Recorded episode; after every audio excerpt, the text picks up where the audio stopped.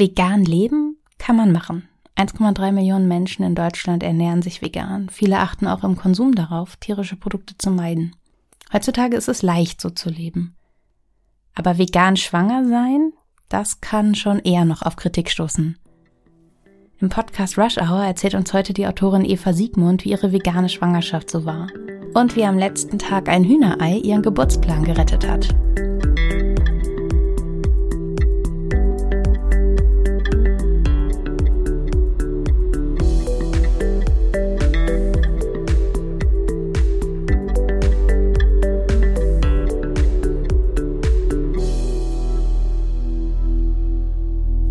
Eva? Hm, hallo. Warst du gern schwanger? Grundsätzlich ja. Also ich war auf jeden Fall sehr gut gelaunt schwanger. manches hätte ich verzichten können, aber ich hatte diese grundgute Laune, die mich da durch neun Monate getragen hat. Schön. Du lebst seit 25 Jahren vegetarisch, hast du mir mal erzählt. Und mhm. seit acht Jahren lebst du vegan. Und das hast du in deiner Schwangerschaft auch so beibehalten, ne? Ja, tatsächlich ähm, habe ich auch keinen Grund gesehen, das nicht zu tun. Ich kenne diverse Kinder, deren Mütter vegan leben und die auch durch die Schwangerschaft vegan gelebt haben. Und das sind vollkommen gesunde, fröhliche, normale und zum Teil auch sehr große Kinder. Deswegen hatte ich keinen Anlass, mir da Gedanken zu machen. Es macht sehr viel aus, gerade in der Schwangerschaft, wenn man auch in so einer verletzlichen Situation ist, wenn man einfach Menschen hat, die sagen können, ja. Und auch wo man sieht, ja, das geht, das haben andere auch schon gemacht. Und im Fall der Schwangerschaft haben das ja nun schon sehr viele so gemacht. Genau, und man hat auch ganz, ganz viele andere Sachen, über die man sich viel Sorgen und Gedanken machen kann. Dazu wird man ja quasi auch animiert irgendwie in der ersten Schwangerschaft durch alles, was man versucht sich anzulesen dieser spezielle Punkt war für mich kein Grund zur Sorge. Das ist ganz spannend, weil als ich dich gefragt habe, ob wir diese Folge heute machen wollen, hast du gesagt, du siehst eigentlich das Problem nicht. Und ich habe gedacht, genau, das ist die Geschichte. Es ist die Geschichte, dass es sich vielleicht ein bisschen für andere so ein bisschen fremd anfühlt und vielleicht auch noch etwas kritikwürdigem klingt. Aber es ist auch ein Teil auf diesem wahnsinnig breiten Spektrum von normal. Ja, zumindest äh, in unserer Lebensrealität, denke ich mal. Also so in Berlin, in unserem Alter, ähm, mhm. auch in dort, wo wir wohnen, also wirklich ziemlich zentral in der Stadt ist das sehr, sehr nah dran an Normalität, wenn man sagt, dass man vegan lebt. Da wird eigentlich nicht mehr geguckt oder hinterfragt oder eine Augenbraue gehoben. Da, wenn, wenn man exotisch sein möchte, muss man sich was anderes ausdenken. Ich hätte genau das Gegenteil erwartet. Ich hätte erwartet, dass man schon auch sich rechtfertigen muss, einer gewissen Kritik ausgesetzt ist. War gar nicht so. Nee, war gar nicht so. Ich, ich überlege gerade, ob es irgendjemanden gab, wenn überhaupt dann äh, im erweiterten Bekanntenkreis, aber auch nicht die Berliner Freunde, sondern alte Schulfreunde oder so. Aber selbst da bin ich mir gar nicht sicher. Mein Gehirn hat kein Problem gespeichert. das ist gut an so einer Schwangerschaft, ne? Der ganze Scheiß fällt irgendwann raus, überwiegend. Was hat denn deine Ärztin gesagt und was hat deine Hebamme gesagt? Also meine Hebamme, die habe ich ja logischerweise erst da kennengelernt, deswegen habe ich ihr das gegenüber auch erwähnt, aber die war auch so, ja, wir gucken uns das an und wenn es ein Problem geben sollte, dann reagieren wir, aber auch die war sehr, sehr entspannt. Die hat zum Beispiel auch äh, viele jüdisch-orthodoxe Frauen betreut in der Schwangerschaft und sagte dann, sie kennt verschiedene Arten zu essen und auch eine Schwangerschaft zu gestalten. Und dementsprechend war sie so, ja, wir gucken einfach. Und meine Ärztin habe ich schon sehr, sehr lange und wir kennen uns auch ziemlich gut. Ich habe es nicht nochmal speziell erwähnt, ehrlich gesagt. Entweder sie hat es vergessen oder ihr war es auch nicht wichtig. Das ging mir in der Schwangerschaft ähnlich. Es hat, sieht im Grunde genommen niemand einen Anlass, irgendetwas an deinem Leben ändern zu wollen, solange eben alle Werte cool sind. So, bin auch immer dazu angehalten worden, machen Sie Sport, bewegen Sie sich, machen Sie, was Sie möchten. Und das fand ich eigentlich sehr, sehr schön. Dieses nee, nicht weil ich schwanger bin, fangen jetzt irgendwie alle an, mein Leben kontrollieren zu wollen, sondern gut, ich bin schwanger, aber ich bin immer noch frei und kann über meinen Körper verfügen. Ja, es ist ja auch ein unproblematischer Zustand vom Grundsatz her. jo. Meistens. Ja, ja, deswegen meine ich ja vom Grundsatz mhm. her, wenn es keinen Anlass gibt, da genauer hinzugucken oder keinen Anlass gibt, etwas zu ändern. Das finde ich eigentlich auch ganz gut so. Also natürlich weiß jeder, man sollte auf Alkohol verzichten. ähm, aber selbst das ist wohl in anderen europäischen Ländern gar nicht mal die Empfehlung. Ähm, da habe ich auch gestaunt. Also ja. noch nicht mal das ist Common Sense. Diese Regel auf Alkohol zu verzichten kommt ja daher, dass sie den Grenzwert nicht testen können. Aus ethischen mhm. Gründen. Sie können halt keine Versuche an Schwangeren machen und dann gucken, ab wann entsteht ein Schaden. Und deshalb sagen sie, die Empfehlung ist null, weil wir wissen nicht, wo es anfängt. Während du, wenn du zum Beispiel im amerikanischen Raum guckst, ganz klar lesen kannst, so und so viel pro Woche ist okay. Ah ja, meine, meine Hebamme hatte mir nur von einem internationalen Kongress erzählt, wo sie sich mit italienischen Hebammen ausgetauscht hat und diese waren völlig perplex äh, und fragten, was man denn dann zum Abendessen trinken solle, so ungefähr, überspitzt gesagt. Aber die waren so, hä, was? Nee. Fand ich auch ja, interessant. Brauchen doch Flüssigkeit. Mich, das war für mich so dieses, das Ding. Also so, dass ich auch im Freundeskreis schon mal den Fall hatte, dass eine Freundin sich wirklich große, große Sorgen gemacht hat, nachdem sie unbewusst äh, schon sich in der Schwangerschaft befindend einen Radler getrunken hat. Also so. Okay. Also ich war unbewusst schon in der Schwangerschaft in den ersten Wochen tatsächlich volltrunken und ähm, es kann keine Auswirkungen haben, weil zu diesem Zeitpunkt ja das Baby keine Verbindung zum Blutkreislauf hat. Genau. Ah, wie viel, wie viel Panik da auch gemacht wird. Das meine ich, genau. Also sehr, sehr viel ähm, Anlass zur Sorge wird auch einfach vom, von, na, wie soll ich das nennen? gefühlter kollektiver Wahrheit an dich rangetragen. Ja, ja, wirklich. Wie die gefühlte kollektive Wahrheit, dass eben auch Schwangere Fleisch essen müssen, tierische Produkte genau. essen müssen, also dieses müssen, müssen, müssen. Genau, und das, das kommt daher, dass die Sorge besteht, eine vegane Ernährung könnte nicht genug Nährstoffe für zwei Organismen bereithalten. Klammer auf, eigentlich noch nicht mal für einen Klammer zu. Aber wenn man sich dann noch um ein Wesen in sich drin zu kümmern hat, dass äh, man dann besonders doch von diesem Wahnsinn Abstand nehmen muss. Ja, das finde ich ganz spannend, weil die grundsätzliche vegane Ernährung ja überwiegend auch geeignet ist, einen Körper gut zu versorgen und genauso sehr wie eine schlechte, wie soll ich das jetzt nennen, eine schlechte umfassende Ernährung, eine schlechte Ernährung mit allen Lebensmitteln oder eine schlechte Ernährung mit tierischen Produkten kann dich ja genauso unterversorgen, wie es eine vegane Ernährung tun kann, wenn du es nicht richtig machst. Genau, und das ist tatsächlich ein ein wesentlicher Punkt. Also man kann sich ähm, sowohl vegan richtig, richtig schlecht ernähren. Wir nennen das Pudding-Veganer.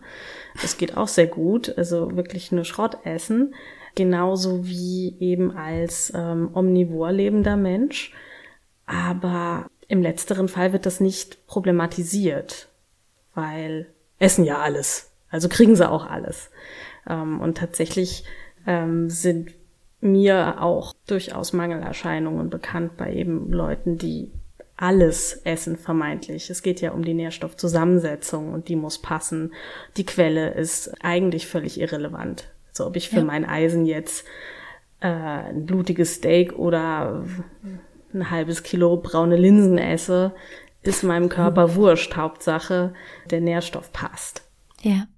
Du hattest ja auch schon fünf Jahre Erfahrung mit veganer Ernährung als du eben schwanger wurdest. Genau. Aber auch hier kein Anlass eben da genauer hinzuschauen. Also ähm, was wir machen grundsätzlich ist unser Blut checken lassen. Das liegt daran, dass Veganer doch ein höheres Risiko haben, einen B12-Mangel zu erleiden.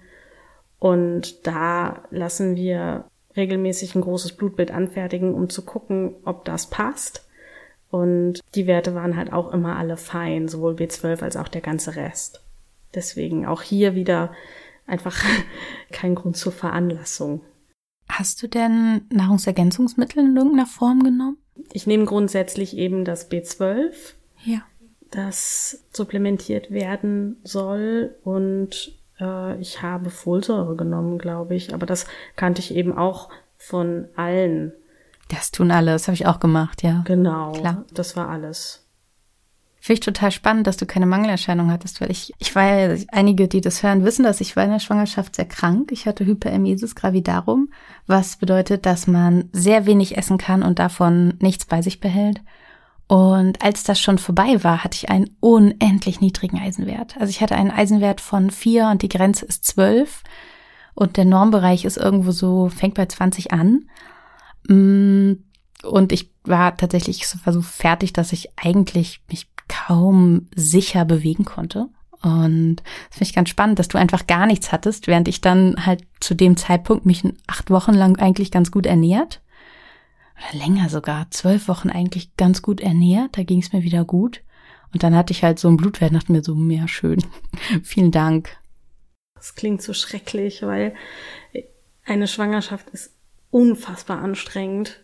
Da mag ich mir überhaupt nicht vorstellen wie das ist, wenn einem dann auch, oh nee. naja, man liegt einfach sehr, sehr viel und wartet, bis vorbei ist. Und irgendwann, also bei mir ist es halt vorbeigegangen. Es gibt ja auch genauso Patienten, es gibt Schwangere, bei denen es eben nicht vorbeigeht. Habe ich auch im engeren Bekanntenkreis. Es gibt auch Schwangere, die es in einer sehr extremen Form haben, aber vielleicht nur drei Wochen lang. Das sind dann halt aber auch wirklich üble drei Wochen. Und bei mir ging es ungefähr, na, knapp bis zur Hälfte, nicht ganz. Und dann wurde es aber auch besser. Dann hatte ich noch ein paar Wochen Schwierigkeiten, was zu essen, aber es blieb dann wenigstens drin. Aber ja, offenbar war die Nährstoffversorgung zu dem Zeitpunkt einfach schon sehr, sehr angeknackst, weil in so einem Zustand nimmst du ja keine tierischen Produkte zu dir. Also ich esse grundsätzlich alles, wenn auch überwiegend pflanzlich, aber grundsätzlich alles, aber ja nicht, wenn es dir so schlecht geht, dann isst du ja keine tierischen Produkte, ist ja total widerlich. Und ja, dann äh, ging es so bergab mit dem Körper. Boah, gruselig. Richtig gruselig. Hattest du denn manchmal Gelüste? Ähm, jetzt auf äh, tierische Produkte oder generell? Allgemein, allgemein. Ja, bisschen schräg. Was mir sehr, sehr, sehr gefehlt hat, ist Salzlakritz. Da bin ich, da bin ich sehr süchtig nach und das soll man ja leider auch nicht essen. Das wusste ich überhaupt nicht. das soll, also das kann wohl zu ähm, Herzschäden beim Kind führen. Das hat oh. sich bei einer schwedischen Studie gezeigt. Warum wohl?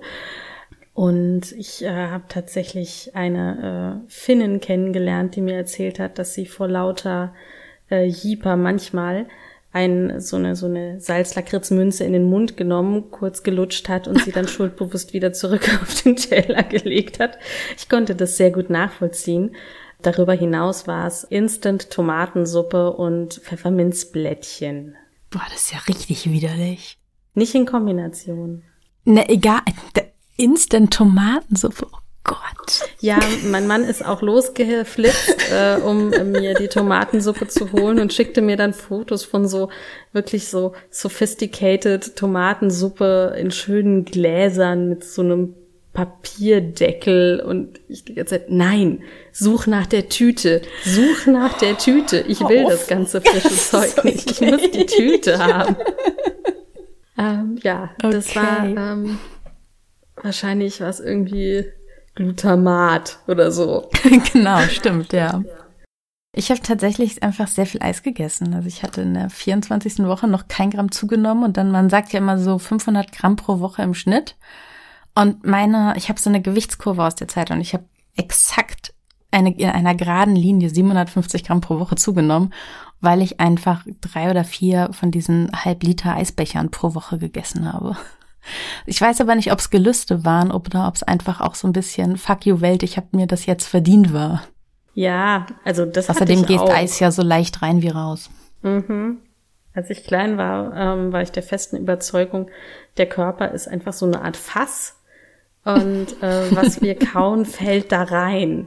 In so Klumpen und das Eis ja eigentlich immer in die Ritzen zwischen diesen Nahrungsklumpen ah. sickert und dementsprechend ja. überhaupt gar nicht ähm, zu berücksichtigen ist bei der Frage, ob man jetzt noch Platz dafür hat oder nicht. Verstehe, das ist super, das merke ich mir. Genau, dieses Fuck you Weltgefühl und auch dieses Ich verzichte auf so viel Gefühl hat dazu geführt, dass ich doch recht viel ja, Pizza und Eis gegessen habe. Aber bei mir war es auch so, dass ich nicht sagen würde, dass es ein Gelüst war, sondern diese Gelüste, diese unkontrollierbaren, ich muss das jetzt haben, waren mhm. ähm, eben die Tomatensuppe und die Pfefferminzblättchen. Aber du hast die Tomaten, also hast du dann das Pulver gegessen oder hast Nein. du da noch Wasser dran? Okay.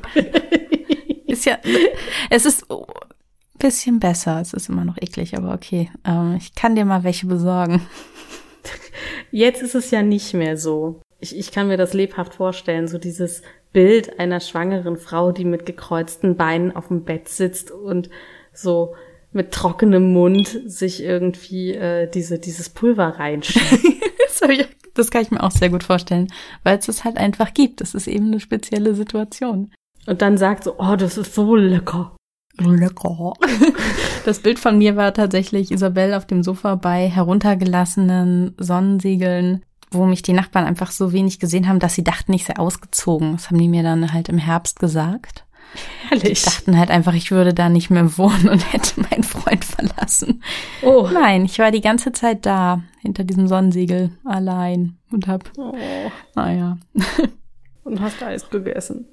Nee, das, zu dem Zeitpunkt noch nicht. Zu dem Zeitpunkt ist, das ist auch ähm, ein veganes Produkt, diese Haferriegel, die du in Drogerien bekommst. Das ist etwas, das in mikroskopisch kleinen Mengen ich ganz gut bei mir behalten konnte. Es hat mich sehr gerettet. Hm. Also nicht, weil die irgendwie lecker waren oder weil, weil ich die irgendwie jetzt Gelüste drauf gehabt hätte, sondern das war einfach etwas, das funktioniert hat. Hast du sie seitdem wieder gegessen? Nee, gibt keinen Grund. Es ist, einfach, es ist einfach, ich bin überhaupt keine Riegelesserin und es, es, es enthält für mich auch eher zu viel Zucker. Also ich bin auch so ein, so ein Eiweißverwerter vom Körper her. Also einfach relativ schwer und gibt keinen Grund für mich, sowas zu essen. Tatsächlich. Ich finde es auch nicht lecker. Nee, ich auch nicht. Aber ähm, ich dachte, vielleicht hast du, verbindest du damit sozusagen noch mehr Negatives aller Überhaupt oh nicht. Es, das war das Mittel zum Zweck. Ich brauchte halt Kalorien und du brauchst auch das. Man muss dann ja auch einfach was im Magen haben. Was, es ist ein bisschen widersprüchlich alles, aber manchmal hat man dann eben so Hunger. Wie ging es dir denn eigentlich gesundheitlich? Warst du fit? Total. Das ist auch sozusagen fast schon ein Wermutstropfen. Bei mir ging es so gut. Ja. Mir ging es echt richtig gut. Ja. Also sowohl seelisch als auch körperlich. Ähm, gut zum Ende hin war es dann kein Spaß mehr, ne? Aber mhm. ich war total aktiv und super ausgeglichen. Warum ist das ein Wermutstropfen? Aus Einzelkindgründen. Ah, das ist ein Zustand, okay. den ja. ich nicht mehr erreichen werde. Ja, was ist das Progesteron, ne? Das, das ja, genau. So ist es ja, ne? Auch nicht sicher, dass es einem in der Schwangerschaft so leicht macht. Naja. Also dichtes Haar und dieses, ja. die Haut und ich dachte, alles ist ganz toll. Die Welt ist toll, die Menschen sind nett, das Leben ist schön. Also, das da kannten wir uns noch gar nicht. Als, als hätte ich was genommen, permanent. Cool. Also, das, ähm, das war schon schön, ja. Ja. Gibt's denn, wenn jetzt jemand zuhört und sagt, okay, ich lebe vegan, ich habe schon Erfahrung damit, aber das mit der Schwangerschaft verunsichert mich doch. Hast du da was zu, zu sagen? Ähm, da würde ich tatsächlich eher auf Literatur verweisen. Die gibt's mhm. nämlich. Ich glaube, das heißt Vegan in anderen Umständen, das Buch, und ist äh, von einer veganen Mama geschrieben, zusammen mit einer äh, Ernährungsexpertin, also einer Ökotrophologin, einer Studierten. Und dort ist alles aufgeschlüsselt, sowohl was was der Körper braucht, als auch woher das bekommt, woher man supplementieren kann im Notfall, aber auch ähm, welche Zusammensetzungen irgendwie Sinn machen ähm, und worauf man achten kann. Und Rezepte sind da auch drin, glaube ich, weil es kommt ja dann auch immer auf den Mangel oder das Problem an, das sich zeigt. Ansonsten muss ich wirklich sagen, nicht verunsichern lassen. Also das, was man als Faustregel hernehmen kann, wenn es einen irgendwo zwickt oder zwackt, gilt auch in dem Fall nicht googeln. Also wenn du vegan und Schwangerschaft googelst und das eben ja, deine, deine Google-Sphäre eben Deutschland ist, dann äh, bekommst du relativ schnell das Gefühl, dass du unverantwortlich handelst. Deswegen würde ich da tatsächlich eher Literatur empfehlen wollen, wenn jemand sich unsicher ist. Und ansonsten ja. kann ich eben aus eigener Erfahrung und aus Erfahrung im Bekanntenkreis sagen, dass diese Angst unbegründet ist. Und in den USA ist es ja auch so, dass die dortige Gesellschaft für Ernährung sagt, dass eine gut geplante vegane und vegetarische Ernährung tatsächlich für jede Lebensphase inklusive Schwangerschaft und Stillzeit geeignet ist. Man muss einfach nur wissen, was man da macht und das Wissen ist in der Welt. Das heißt, man muss so ein bisschen vorbei navigieren an den Leuten, die einem möglicherweise Angst machen wollen, die vielleicht auch ein bestimmtes Interesse dahinter haben oder einfach nur ihre eigene Lebensweise als Ideale verteidigen wollen. Das hat ja auch oft etwas damit zu tun, wenn so neuere Formen kritisiert werden. Und wenn man an denen vorbeikommt, kommt man einfach auch zu einem sehr großen Wissensschatz, der einfach in der Welt ist. Und dann kriegt man das auch sehr gut hin. Genau. Und es gibt ja auch nicht umsonst ganze vegan lebende Kulturen, die schon wirklich sehr, sehr alt sind. Die wären nicht so alt, wenn es wirklich so schädlich wäre, ja. ähm, sich der Gestalt zu ernähren. Also es gibt diesen einen, den einen Tipp, isst den Regenbogen. Oh, schön sagen viele Leute. Also, dass man einfach Obst und Gemüse ähm, und Hülsenfrüchte, Getreide in allen Farben essen soll. Und dann ist eigentlich alles abgedeckt, was man braucht an Mikro- und Makronährstoffen. Das finde ich eigentlich eine ganz hübsche Faustregel. Was hätte denn passieren müssen in deiner Schwangerschaft, damit du doch auch mal ein Ei isst? Nein, ein Ei habe ich am Ende ja gegessen. Warum? Weil ein Hühnerei? Mein Kind nicht raus wollte. Es hat sich sehr, sehr, sehr viel Zeit gelassen. Ähm, ich war 13 Tage über ET. Das macht man in Deutschland ja eigentlich auch nicht. Nein, oh Gott, ja, das war tatsächlich Anlass zu viel größerer Diskussion als meine Ernährungsweise.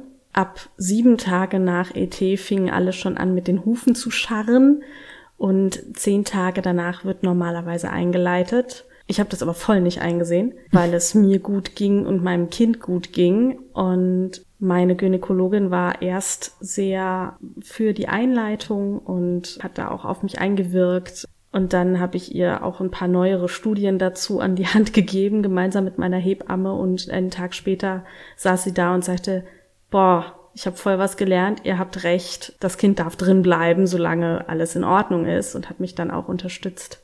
Genau, aber ähm, schön.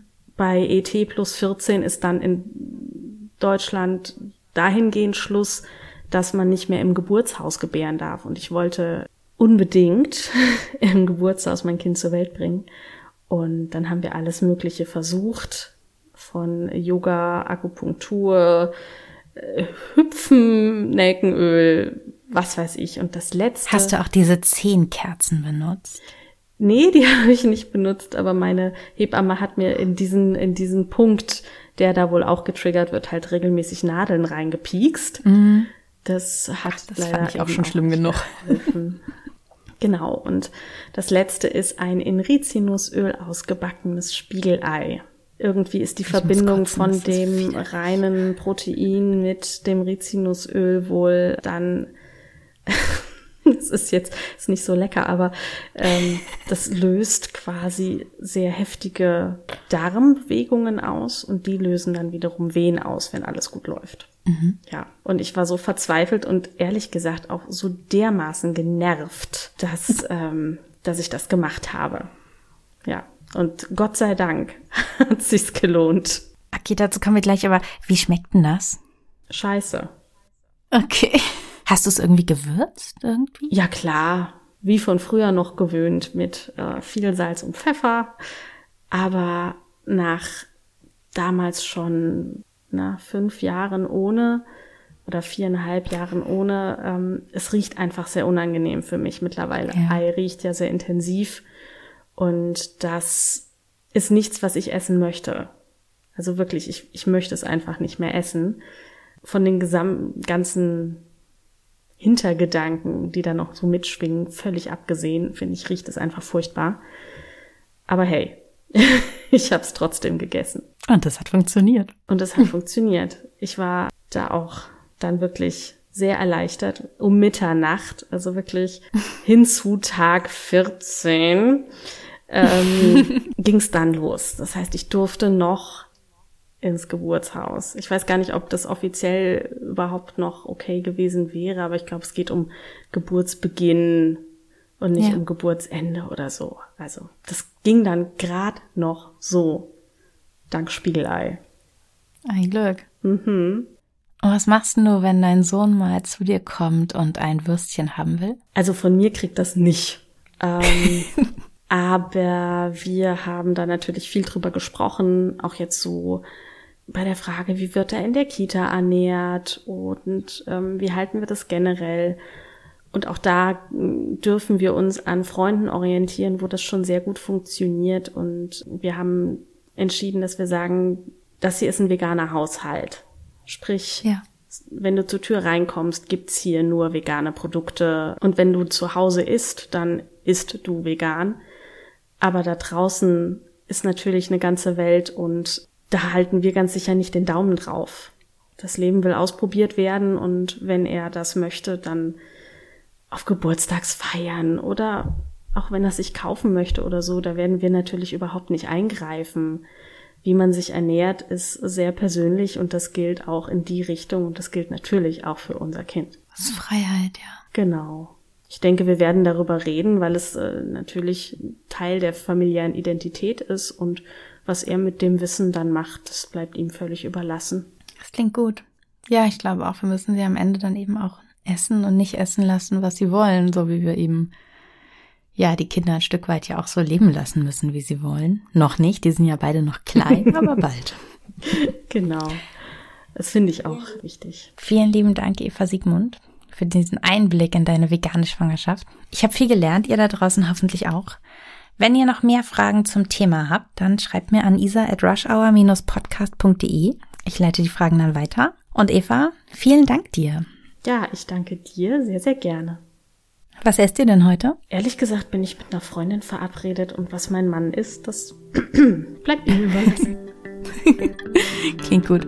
Bis bald. Bis bald.